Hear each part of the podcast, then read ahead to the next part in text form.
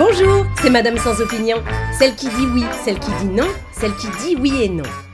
Aujourd'hui, je vais vous donner mon avis, ou pas, sur les congés menstruels, puisque l'Espagne est en passe de devenir le premier pays européen à instaurer ces congés spéciaux accordés aux femmes qui souffrent de dysménorrhée. Vous savez, c'est le mot savant pour dire qu'on a des menstrues douloureuses. Je suis contre.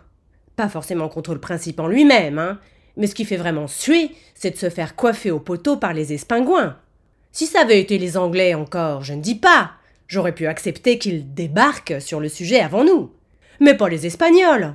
Déjà que leurs tapas de porc, les, torresnos, là, sont entrés au patrimoine de l'UNESCO avant notre baguette, ils ne vont pas, en plus, nous devancer sur les congés coquelicots, si?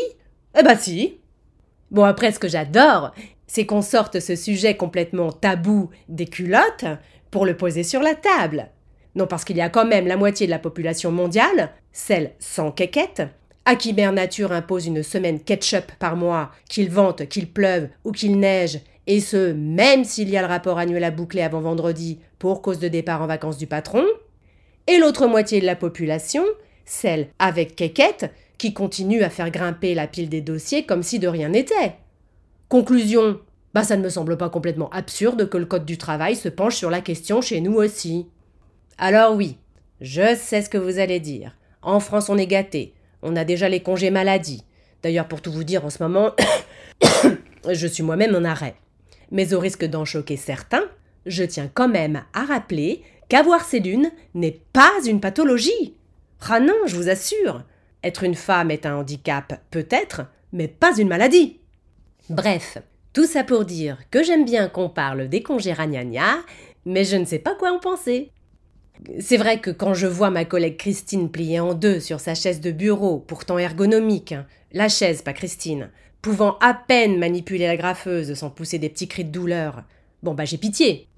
Mais d'un autre côté, je ne vois pas pourquoi, au simple prétexte que chez moi tout le tout team menstruel passe comme une lettre à la poste, je devrais me cogner ces dossiers à sa place une semaine par mois. Et que dire de Jean-Claude alors, qui partage le bureau et une partie des dossiers avec Christine et moi? Bah si on va par là, lui aussi pourrait se mettre à réclamer des congés liés aux maux qu'il est plus susceptible de subir en tant qu'homme, euh, l'hémophilie, euh, le cancer des testicules, la gueule de bois. Non franchement, c'est déshabiller Paul pour habiller Jacques, enfin, déshabiller Jean-Claude et moi pour habiller Christine, quoi. Si on voulait vraiment être égalitaire, le plus simple, ça serait de retirer à Jean-Claude et à tous les gars de la boîte la même quantité de sang que celle que Christine et moi perdons mensuellement.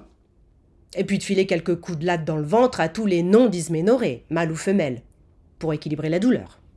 Après, je ne suis pas sadomaso, mais franchement, c'est le seul moyen de ne discriminer personne. En plus, ça participerait à lutter contre la pénurie de dons du sang et ça nous ferait les abdos. Et hop, on fait deux trois pierres de coups. Ça serait parfait, non? Oh, je ne sais plus. Euh, la vie en société est devenue tellement compliquée. Bah vous savez quoi, moi j'en ai ras la cup. Je vous laisse.